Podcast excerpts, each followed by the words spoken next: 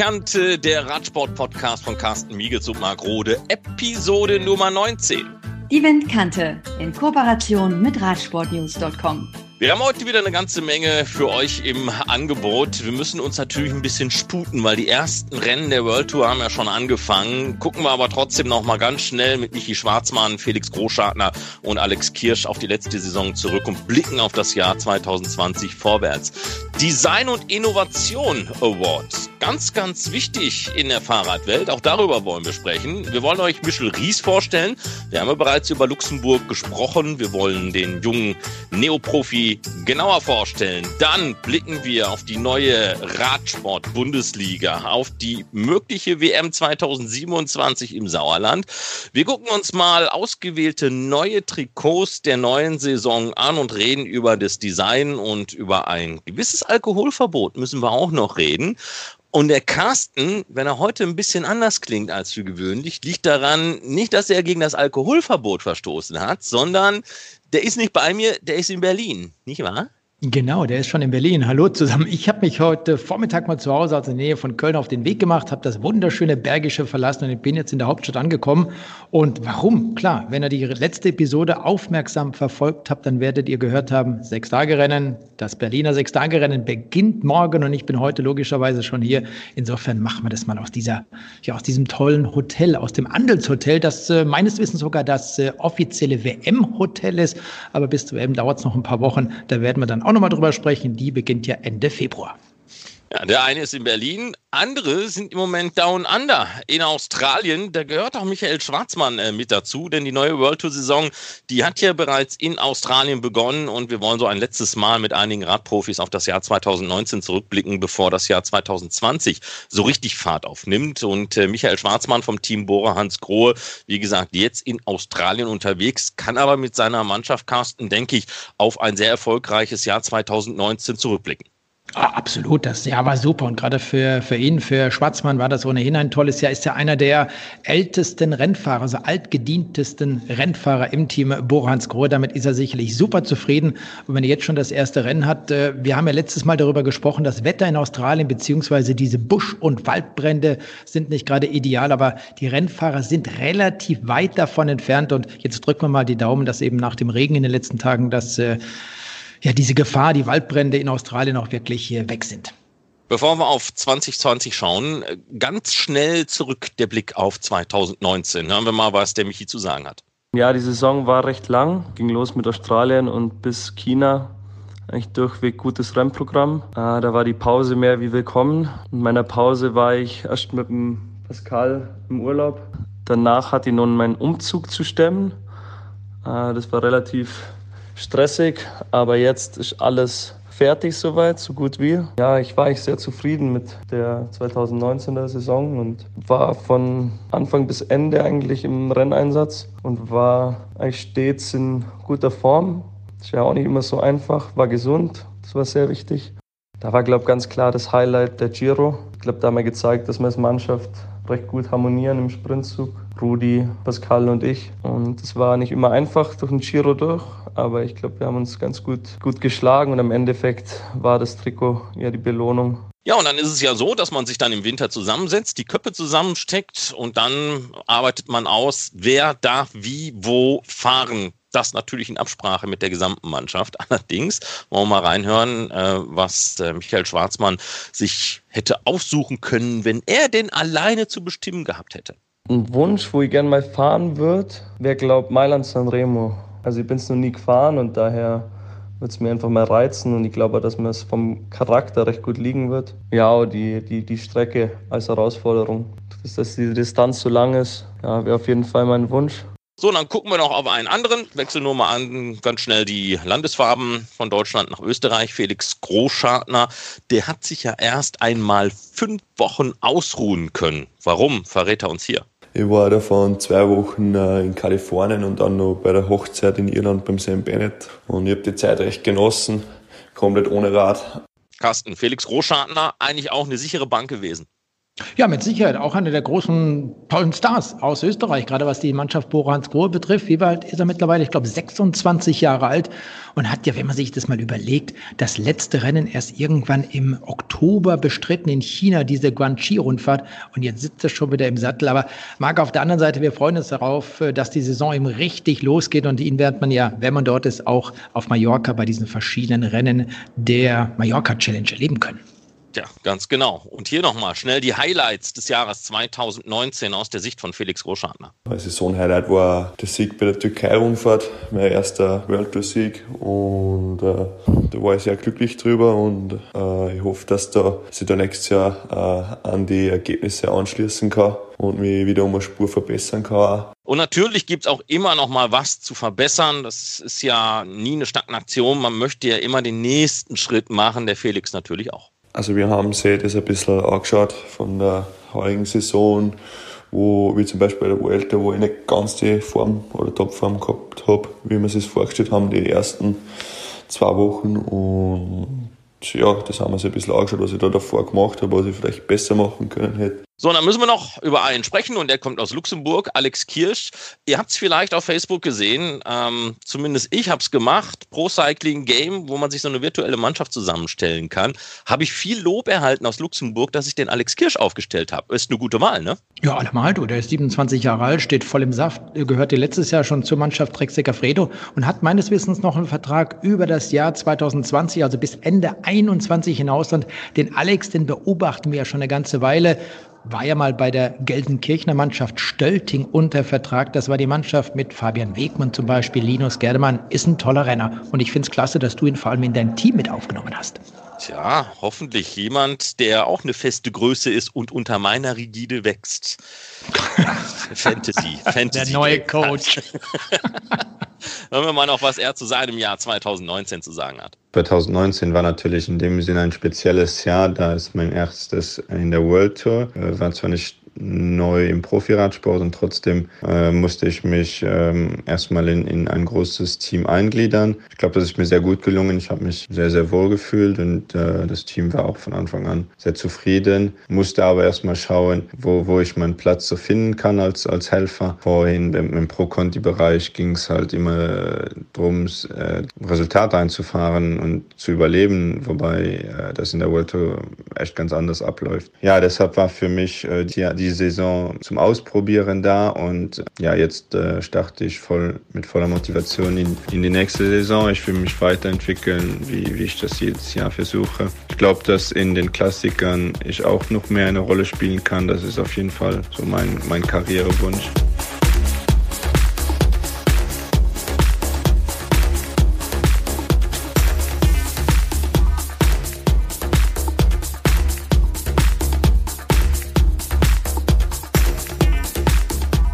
Design und Innovation.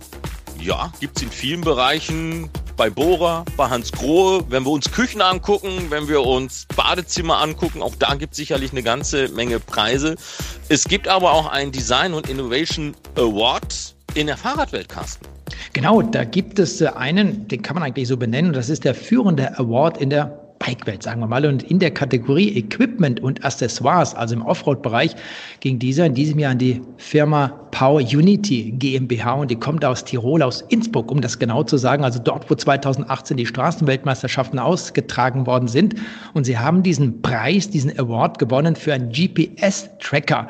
Und da geht es also um Design, um Innovation. Und was ist das Ganze? Ein GPS-Tracker, darüber haben wir nämlich mit Stefan Sinnecker gesprochen. Das ist einer der drei Gründer und Geschäftsführer der Power Unity GmbH aus Innsbruck. Und wir haben ihn einfach mal gefragt, wie funktioniert eigentlich so ein GPS-Tracker? Der ist auf der einen Seite etwas für E-Bikes und äh, dann haben wir nochmal irgendwann gefragt, ist das denn auch etwas für Rennräder?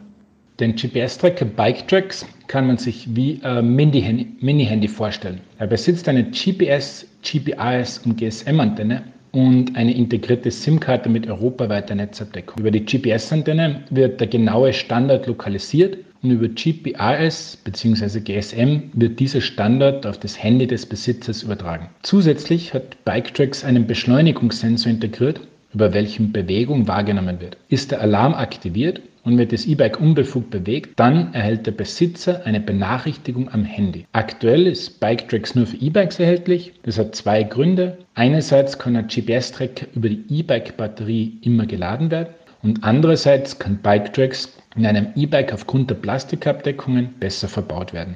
Nun gibt es unterschiedliche Antriebssysteme für E-Bikes, also da spricht man von Shimano, Bosch zum Beispiel. Und äh, kann ich diesen Trecker eigentlich überall einbauen, problemlos nutzen? Und wie funktioniert vor allem auch die Montage?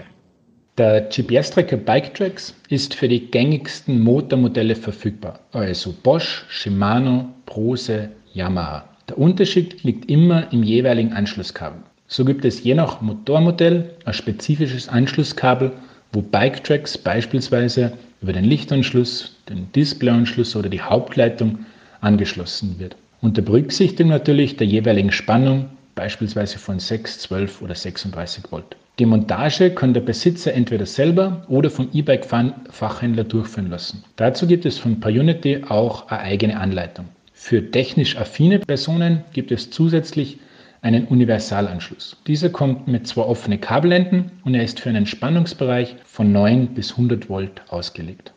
So, und im schlimmsten Fall wird nun mein teures E-Bike äh, geklaut, entwendet. Wie bekomme ich dann äh, mit diesem Tracker mit, wo sich dieses Fahrrad überhaupt gerade befindet, damit ich mich auf den Weg machen kann, um es vielleicht sogar zurückzuholen? In erster Linie erhält der Besitzer einen Alarm am Handy. Wenn möglich, verhindert er also den Diebstahl. Ein Beispiel aus der Praxis. Ein Kunde von uns hat am Abend einen Alarm am Handy erhalten. Er ist daraufhin in den Gemeinschaftskeller gelaufen und tatsächlich war das Schloss zu seinem Kellerabteil bereits aufgebrochen und das Fahrradschloss noch warm weil jemand versucht hat, dieses mit der Akkuflex zu öffnen. Durch den Lärm, welcher der Besitzer beim Betreten des Kellers gemacht hat, ist der Dieb durch einen anderen Ausgang rechtzeitig geflohen. Wenn das Verhindern des Diebstahls nicht gelingt, dann Kontakt mit der Polizei aufnehmen und denen den Standort des E-Bikes inklusive aller notwendigen Details mitteilen. Ein weiteres Beispiel aus der Praxis dazu, einem Partner von uns wurden vier E-Bikes gestohlen. Als er gesehen hat, dass sich die E-Bikes dem Grenzübergang Ungarn-Österreich nähern, hat er gemeinsam mit der Grenzpolizei die Diebe direkt bei der Grenze erfolgreich abgefangen. Der Standard des E-Bikes wird auf der Unity App immer in Echtzeit angezeigt. Und das hilft eben, den Diebstahl aufzuklären. Finde ich eine tolle Sache, Marc, so ein, so ein Tracking-System, wenn also wirklich das Fahrrad geklaut wird. Hast du eigentlich ein E-Bike oder ein normales?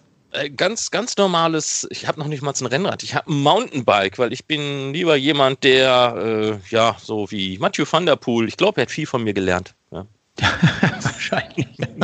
Aber ich finde es ein bisschen schade, dass man das an den Rennrädern noch nicht montieren kann. Wir haben es ja gerade gehört, so wie Stefan Sinnecker das gesagt hat, das hängt so ein bisschen mit dem Motor zusammen, mit der Batterie, dass dieses Ding dann sofort wieder aufgeladen wird. Aber ich freue mich, wenn das mal gerade bei den teuren Rennrädern auch ein Fall sein wird, denn ich habe letztens erst wieder in der Statistik gelesen über Köln, wie viele Fahrräder dort alleine so während des gesamten Jahres wegkommen, geklaut werden, dann irgendwo auf Halde liegen, bis sie vielleicht mal verkauft werden. Das ist schon ziemlich erschreckend und ich freue mich jeden Tag, solange meine Fahrräder zu Hause stehen.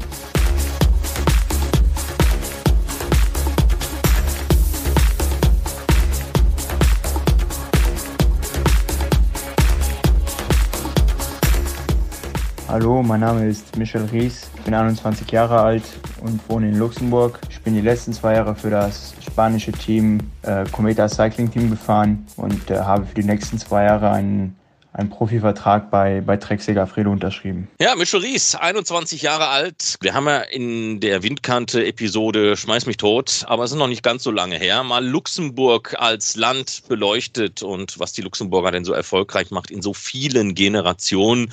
Jetzt haben wir vorhin über Alex Kirsch gesprochen. Jetzt rückt dann Michel Ries nach, auch bei Trek Segafredo. Also Luxemburg in der Tat immer eine feste Bank, Carsten.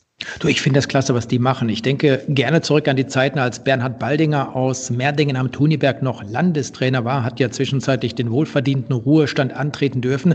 Und insbesondere dieser Michel Ries. Du hast gerade gesagt, 21 Jahre alt, den habe ich, glaube ich, zum ersten Mal 15 2016 gesehen, damals noch als Juniorenfahrer bei der Trofeo Karlsberg. Heute ist es äh, ist leider die, die Karlsberg Brauerei dort nicht mehr der Sponsor. Und da habe ich zum ersten Mal gemacht, gedacht, das ist ein klasse Rennfahrer, aus dem könnte was werden. Hatte damals übrigens die Bergwertung gewonnen, war in der Gesamtwertung auch unter den besten zehn. Und dass er sich so entwickelt hat, also jetzt von der Alberto Contador Mannschaft ins Trek Segafredo Team gekommen ist.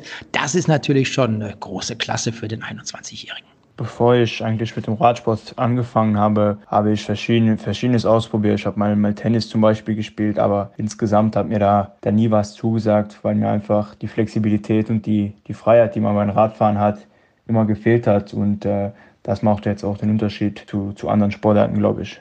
Ja, jetzt steht das Jahr 2020 an. Michel Ries auch schon im Einsatz früh in diesem Jahr. Blickt mit uns mal auf dieses olympische Jahr. 2020 wird es für mich hauptsächlich darum gehen, Erfahrung zu sammeln, einfach die, die großen Rennen und das Profileben zu entdecken und äh, ich denke, wenn ich mich äh, gut zeigen kann in einigen, einigen Rennen und meine Arbeit gut machen kann, war das Jahr für mich äh, schon sehr erfolgreich. Und 2020 ist ja nur der erste Schritt, Carsten. Die nächsten Schritte, die müssen ja folgen.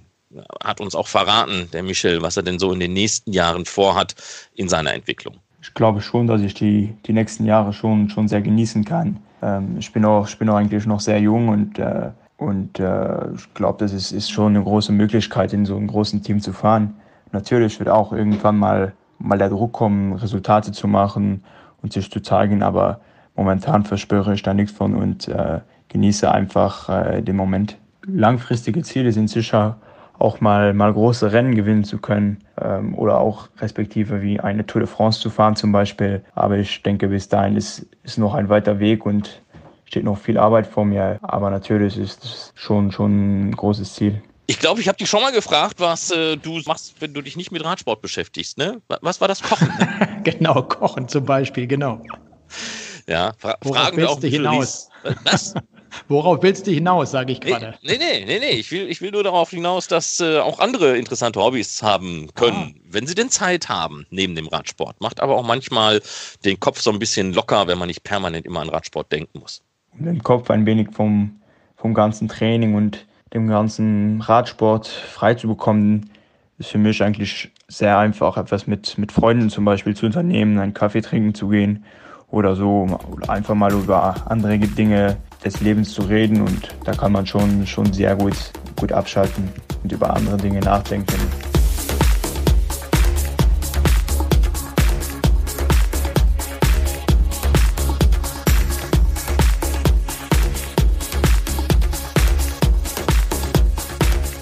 So, dann gehen wir doch mal von diesen internationalen Wettbewerben so ein bisschen weg. Und wir haben ja vor Monaten schon gesagt, als die Windkante zum ersten Mal im September auf dem Markt kam, dass wir uns auch dem Nachwuchs widmen möchten. Natürlich auch den deutschen Wettbewerben, internationale Straßensaison, die Tour Down Under, die läuft bereits. Und auf nationaler Ebene dauert das allerdings noch ein paar Tage, bis die ersten größeren Rennen dann gestartet werden. Am 22. März beginnt im südhessischen Einhausen, Kreis Bergstraße, der erste Wettbewerb um die Punkte der Lila Logistik Bundesliga und der Sponsor Müller, die Lila Logistik AG, ist ein deutsches Logistikunternehmen mit Hauptsitz in Ludwigsburg, ein paar Kilometer nördlich von Stuttgart entfernt. Ja, und dann geht es dort also um die Punkte und wir haben uns mit Günter Schabel, dem Vizepräsidenten des Bundesdeutsche Radfahrer, unterhalten, ob denn in Bezug auf diese Bundesliga 2020 alles unter Dach und Fach ist. Ist die Liga startklar? Ja, es sind alle Rennen unter Dach und Fach. Äh, wir haben eine sehr gute Resonanz gehabt von letztem Jahr. Es sind noch mal mehr Rennen dazugekommen. Es gibt ein ganz neues Rennen in der Pfalz ähm, ein schweres Straßenrennen und dann haben wir noch äh, TuS Wende dazu bekommen, wo der Juniorenweltmeister äh, Tobias Procambo kommt. Die haben Jubiläum und haben uns signalisiert, sie möchten eine deutsche Bergmeisterschaft der Junioren und Frauen machen, sodass wir sehr, sehr zuverlässig in die nächste Saison, also in diese Saison gehen, dieses Jahr. Und äh, der Sponsor ist auch total begeistert, hat sich weiter engagiert, mit mehr Engagement noch immer. Und dabei recht herzlichen Dank. Und ich glaube, die Bundesliga ist immer auf einem sehr, sehr guten Weg. Und jetzt äh, schauen wir mal, wie die Saison läuft. Ich äh, glaube, dass es ähm, äh, hochklassige Rennen sind, auch mit der Erzgebirgsrundfahrt und den Klassiker auch nochmal hier. Sauerland, das Abschluss. Es ist uns gelungen, mit Sauerland, mit dem Team Sauerland, mit Jörg Scherf äh, und äh, Heiko noch einmal im Endeffekt ähm, die Abschlussveranstaltung zu machen, was sehr, sehr wichtig ist. Samstag fahren die Junioren und die Frauen ihr Abschluss-Bundesliga-Rennen und am nächsten Tag die Sauerland-Rundfahrt, sodass wir an einem Wochenende komplett die Bundesliga abschließen können, anschließend mit dem Höhepunkt eine Woche später die Weltmeisterschaften in der Schweiz. Steht man mit der Bundesliga da, wo man stehen möchte? Das heißt, werden die jungen Sportler richtig unterstützt? Naja, wenn man sieht, letztes Jahr hier in Wendolshausen war es ja ganz entscheidend, dass die beiden nachher Vize-Weltmeister geworden sind auf der Bahn.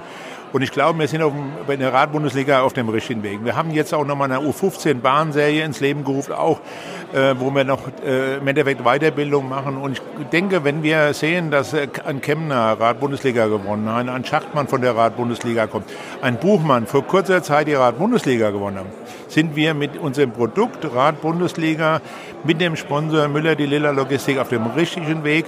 Und ich hoffe, dass wir dieses Jahr mit drei Weltmeisterschaften in Deutschland auch da nochmal zeigen können, was wir können. Drei Weltmeisterschaften. Die ersten Weltmeisterschaften, die sind auch schon bald. Das sind die in Berlin. Das müssen wir hier an dieser Stelle auch nochmal sagen. Ende Februar geht es dort los. Aber deutsche Meisterschaften, das war in den letzten Jahren gerade in der Elite immer ein kleines Problem. Wir erinnern uns an den Sachsenring. Da war man froh in Frankfurt, dass es einen Ausrichter gab für diese deutsche Meisterschaft.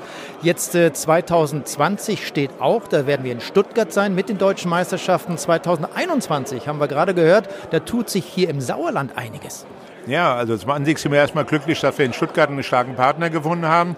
21 kann ich ruhig schon sagen, am 21 äh, haben wir am Dienstag die Vertragsunterzeichnung.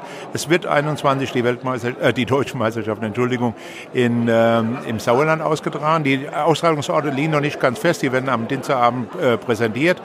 Und mit dem Sauerland haben wir einen starken Partner hier. Das muss man ganz einfach sehen. Äh, auch wie das Team wächst und für die deutschen Meisterschaften, die frühzeitig sich gemeldet haben bei uns und mit gezeigt haben, mit dem Klassiker Sauerland-Rundfahrt gezeigt haben, was sie können.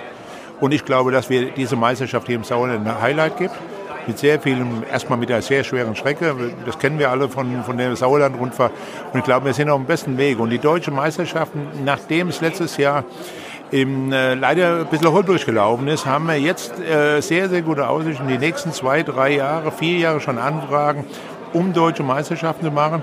Aber da dauern halt die Vertragsverhandlungen und das alles länger. Aber es ist todsicher, 21 findet das im Sauerland statt.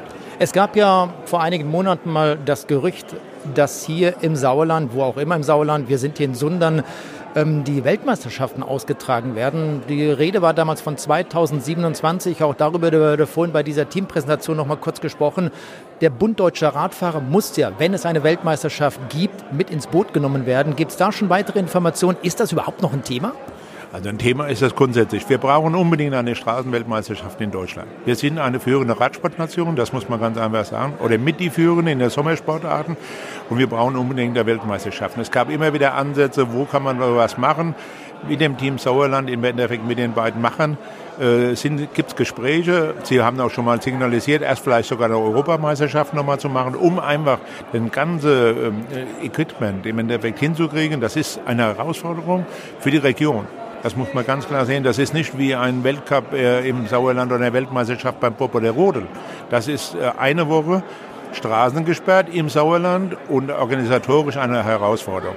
Und ich denke, mit 27 ist ein gutes Termin, ein guten Termin angelegt. Man hat ja auch die letzten Weltmeisterschaften schon vergeben, das ist in Europa, dann kommt wieder, geht's wieder nach Übersee, in Australien ist ja auch schon fest sodass wir, glaube ich, auf einem guten Weg sind. Und ich glaube, ich traue den beiden das absolut zu, auch mit der Region hier in der Weltmeisterschaft auszurichten. Ja, und nach diesem Rennen in Einhausen geht es dann weiter mit den nächsten Rennen in Düren am 5. April, Bruchsal, Steinfurt, Frankfurt. Das sind Junioren, Masters-Wettbewerbe und alles, was dazugehört mit dem Bild. Und am 20. September wird dann im Sauerland das letzte Rennen stattfinden. Und wenn ihr mehr wissen möchtet, was diese Lila Logistik Bundesliga betrifft, dann geht einfach mal auf die Internetseite Lila Logistik Radbundesliga 2020. Was ich persönlich auch gut finde, die Website hat mittlerweile wirklich ein tolles Format. Man kann zurück zurückblicken, also in die Historie dieser Bundesliga eintauchen, wenn man möchte, sieht, wer in den letzten Jahren dort erfolgreich war. Tolle Sache. Und dann hoffen wir eben, dass diese Bundesliga auch in Zukunft vor allem mit guten, zahlreichen und finanzkräftigen Sponsoren besteht.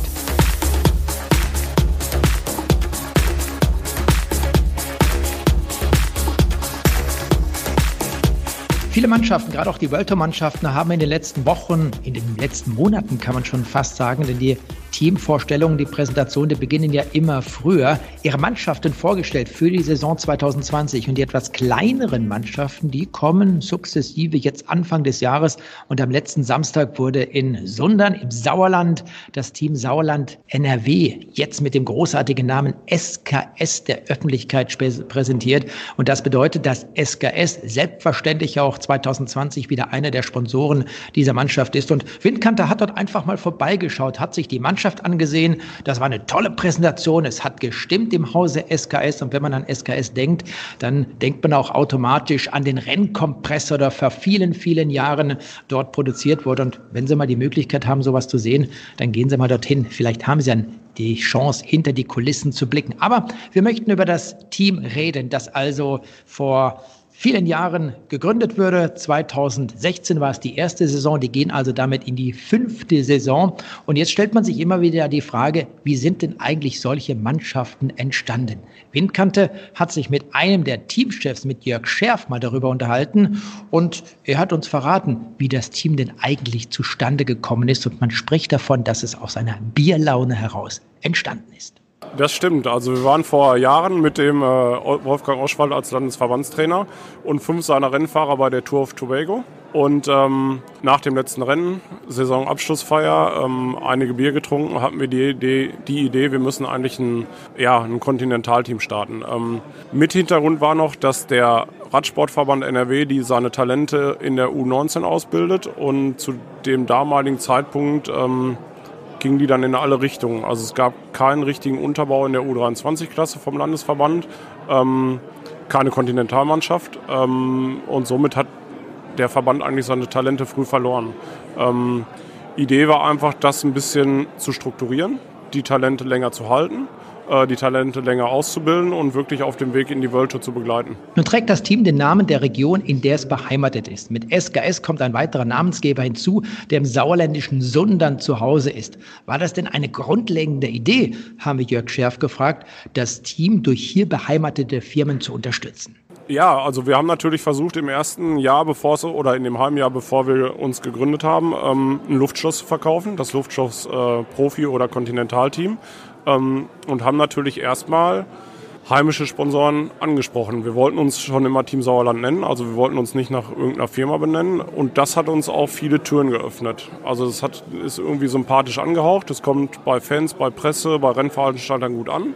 Kenne ich aus anderen Regionen nicht so. Wir haben es halt einfach durchgezogen. Ähm, ja, und, und, und wir machen das unter Sauerländer Flagge. Vor wenigen Stunden sind die ersten Details zu den deutschen Meisterschaften 2021 im Sauerland bekannt geworden. Wie sehen weitere Details zum Streckenverlauf dieser deutschen Meisterschaften aus? Vorab gesagt, wir haben mit den ganzen Städten und Gemeinden, ganz voran den Michael Beckmann aus Winterberg, der Tourismusdirektor, ähm, da haben wir echt Leute gefunden, die genauso verrückt sind wie wir. Ähm, wir haben dieses Thema schon länger angefragt. Ähm, wir waren schon in der Diskussion, uns auch schon früher dafür zu bewerben, aber jetzt für 2021 hat alles gepasst. Der Bund Deutscher Radfahrer sucht einen Ausrichter. Wir haben die Sauerland-Rundfahrt mehrmals erfolgreich, denke ich, organisiert. Ähm, das ist kein, kein, ähm, kein Schwitzen und kein Hoffen, dass alles gut geht. Also die Sauerland-Rundfahrt funktioniert. Wir bekommen von, der, von den Behörden, von der Polizei super Unterstützung. Ja, und die deutsche Meisterschaft findet im Rückenwind der Sauerland-Rundfahrt 2021 im Sauerland statt. Die Strecke äh, soll wie die Sauerland-Rundfahrt in Arnsberg losgehen und wir wollen wirklich als Dankeschön an allen, die uns da bisher unterstützt haben, beispielsweise Hirschberg, wo, wo eine Wahnsinnsstimmung an der Hirschberger Wand ist und solchen Ortschaften, die wollen wir nicht vergessen. Wir wollen das Männerrennen auch wirklich über die Strecke führen, bis, bis am Schluss ähm, ein Rundkurs im Winterberg gefahren wird. Was wir gerade noch planen, sind die Zeitverstätten. Äh, das heißt, es gibt Städte im Sauerland, die sich wirklich gerade vortun, beispielsweise Marsberg, die mitmachen wollen. Ähm, Start des Frauenrennens muss ja auch nicht in Arnsberg sein. Das ist ja ein bisschen kürzer, das Rennen. Das können wir beispielsweise nach Sundern oder vielleicht nach Krombach legen. Ähm, also das ist jetzt gerade erst in der Entstehung, aber wir haben auch noch genug Zeit. Eure Agentur SVL ist wirklich sehr aktiv. Man kann schon fast sagen, ihr seid in allen Richtungen des Radsports irgendwo mit dabei. Im vergangenen Jahr kamen Gerüchte von den Weltmeisterschaften 2027 im Sauerland auf. Gibt es denn zu diesen Weltmeisterschaften, die möglicherweise in einigen Jahren im Sauerland stattfinden, auch Neuigkeiten? Also wir haben jetzt nicht 100 Ideen und zwei Klappen. Wir, wir haben schon wir, wir äh, gehen schon vorsichtig mit den Ideen, mit den Ideen um. Ähm, wir haben auch schon mit der UCI und mit dem WDR gesprochen über das Thema Weltmeisterschaft. Das ist für uns ein erklärtes Ziel. Was jetzt das Besondere an 2021 ist, das ist ja eigentlich eine der Weltmeisterschaften, wo alle Termine, äh, alle Disziplinen an einem Termin stattfinden. Ähm, unsere Region bietet sich an. Ähm, das wäre dann nicht nur auf Sauerland beschränkt, weil wir nun mal keine Radbahn haben, aber wenn man das Ruhrgebiet, ähm, Köln dazu nimmt, das Sauerland für die Straßenrennen, ähm, Eine BMX-Bahn lässt sich auch irgendwie machen. Ähm, Bikepark Winterberg, die Mountainbike-Disziplin. Also das, das wäre schon möglich. Ähm, wird es allerdings eine WM ein Jahr später oder ein Jahr früher oder zwei Jahre später sind wir da auch offen. Der nächste Weg dahin ist jetzt erstmal die deutsche Meisterschaft, die auch genug Aufmerksamkeit auf sich ziehen wird, wo wir beweisen müssen, dass wir sowas können. Das ist dann auch wieder eine Mehrtagesorganisation. Bisher sind wir mit dem Samstag und dem Sonntag bei der Sauerland-Rundfahrt bei zwei Tagen. Ähm, das ist ein Prozess über die nächsten Jahre, den wir da machen wollen.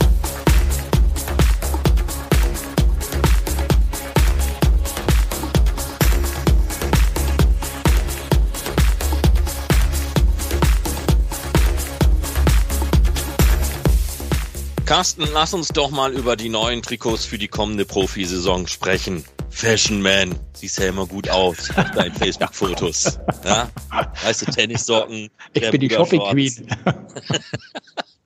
Nein, aber äh, auch die Profis werden, werden ziemlich geil aussehen. Na gut, nicht, nicht alle, nicht alle, aber, aber einige dann schon. Ähm, Alpecin Phoenix, da waren wir ja vor kurzem zu Gast. Mhm. Ähm, als mir Jörg Ludewig den Entwurf dieser Trikots im Herbst vergangenen Jahres noch unter der Hand zugesteckt hat, habe ich gesagt, wow, das sieht aber schon ziemlich toll aus. Also dunkelblaue Trikots, wenn man jetzt nicht gerade mit den Regenbogenstreifen durch die Gegend fährt und äh, auch so ein bisschen schwarz abgesetzt. Du hast die Trikots ja auch vom Nahen gesehen. Sieht gut aus, ja, ne? Ich finde sie cool, ich finde sie schön, ja.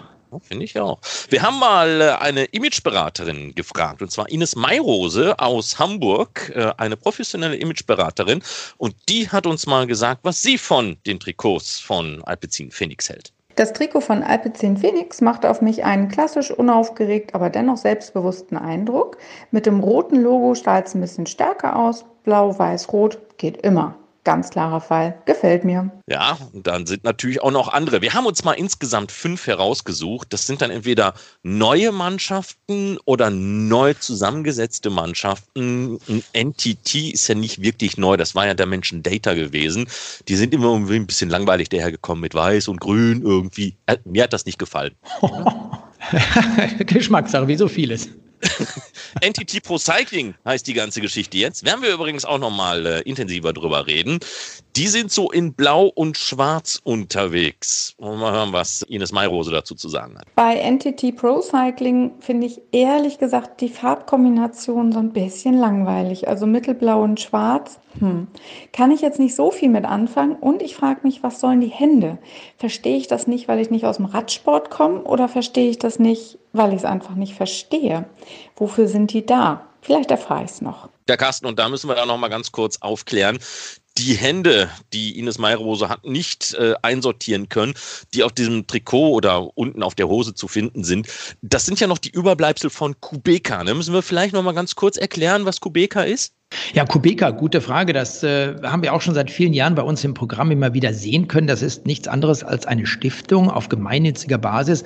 Und da werden dann Kinder in Afrika unterstützt. Und wir hatten, Marc, vor einigen Wochen, Anfang äh, Dezember war das, über Wombikes in Österreich gesprochen. Ich glaube, das könnte man fast so ähnlich äh, mit hineinnehmen, dass sich diese Unternehmen, dass sich diese Stiftung natürlich dafür bemühen, dass den Kindern in Afrika wirklich geholfen ist, dass sie zum Beispiel Fahrräder bekommen, mit denen sie dann in die Schule fahren können.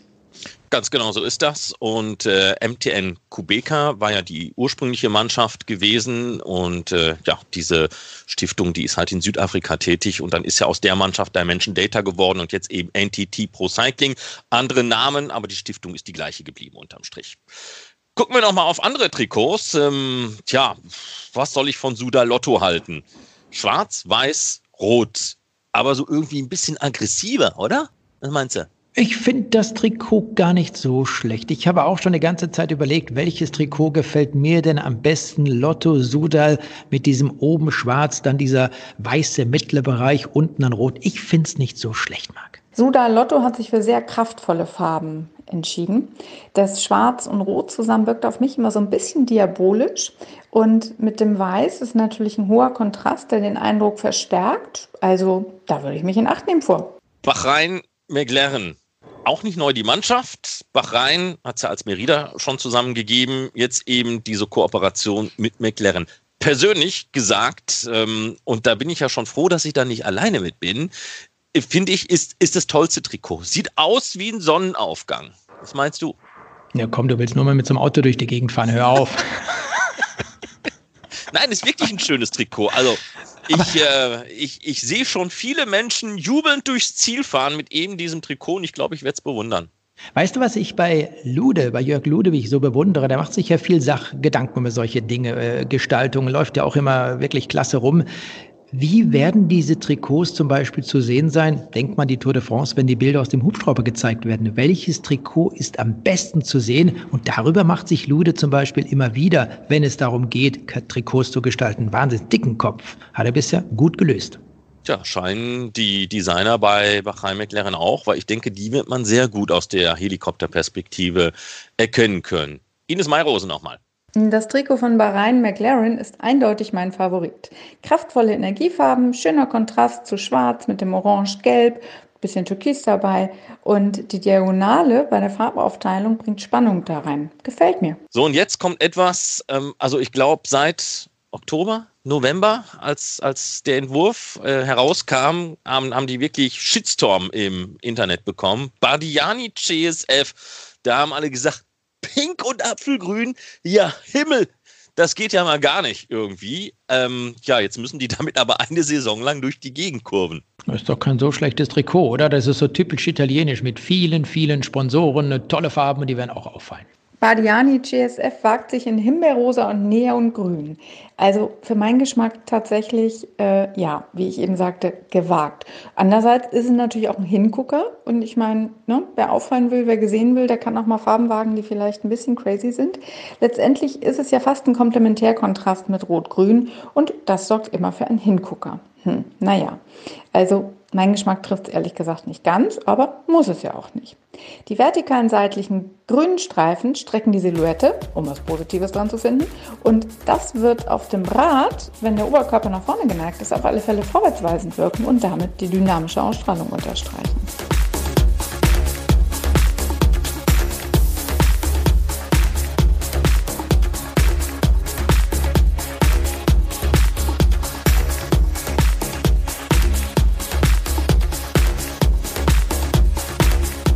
Kam die Mitteilung, wie hieß es noch? Ein Kaffee zusammen zu trinken sei ja auch ganz nett. Ja, genau, so ich musste schmunzeln. Suda Lotto. Alkohol ist da mal komplett verboten für Fahrer, leitende Angestellte, Mechaniker, Physios, wer auch immer bei Suda Lotto bezahlt wird, der muss darauf verzichten. Man hat Carsten eine Ausnahme gemacht. Man hat gesagt, hier der Schluck aus der Champagnerpulle, wenn man genau. Etappensieg gefeiert hat. Ja. Oder so, wenn mal einer Geburtstag hat. Mehr nicht.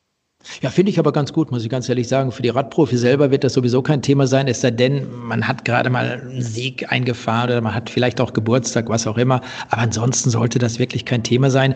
Dass sie jetzt bei dieser Mannschaft auch sagen, hey Leute, auch im Staff, also wie du gerade gesagt hast, bei den Betreuern zum Beispiel, ist Alkohol absolut tabu. Finde ich persönlich gar nicht so verkehrt, ist eine gute Maßnahme gegen was auch immer. Tja, man hat auch gleich äh, schon ähm, gesagt, also die Geschichte Kevin de Wert hat damit jetzt erstmal gar nichts zu tun. Glaube ich nur bedingt, nämlich gar nicht. Aber gut, das muss die Mannschaft selber wissen. Äh, übrigens, es wird haben ja jeder Spaß genommen. Ne? Wie oft haben wir darüber gesprochen, dass es ja genügend Rundfahrten gibt mittlerweile, die auf Podiumsmisses verzichten? Ähm, pff, weiß ich nicht. Also, äh, das gehört irgendwie mit dazu. Es ist ja auch nicht böse gemeint. Ja, ich meine, wer war es mal? Peter Sagan, der da mal so einen Popo-Klatscher gemacht hat, ja. hat sich aber auch gleich danach dafür entschuldigt. Ja, da war er noch deutlich jünger. Heute wird er das wahrscheinlich auch nicht mehr machen. Ja, und von daher, ja, kein Alkohol mehr, keine Podiumsmisses mehr. Wer weiß, auf was wir noch alles verzichten müssen. Carsten, ähm, wir sind am Ende der Sendung angekommen. Ich glaube, ich gehe mal eintrinken.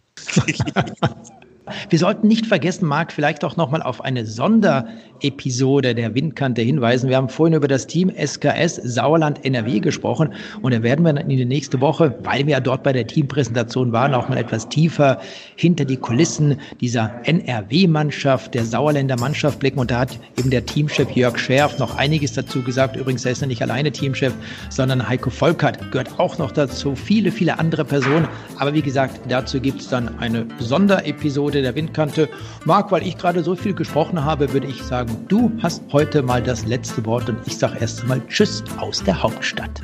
Tja, viel Spaß in Berlin und äh, wer Bock hat, ab dem 26. Januar, das ist ein Sonntagabend, äh, bin ich für euch da bei Eurosport 1 mit der Tour auf San Juan und zwar die gesamte Rundfahrt lang. Also Argentinien ist angesagt.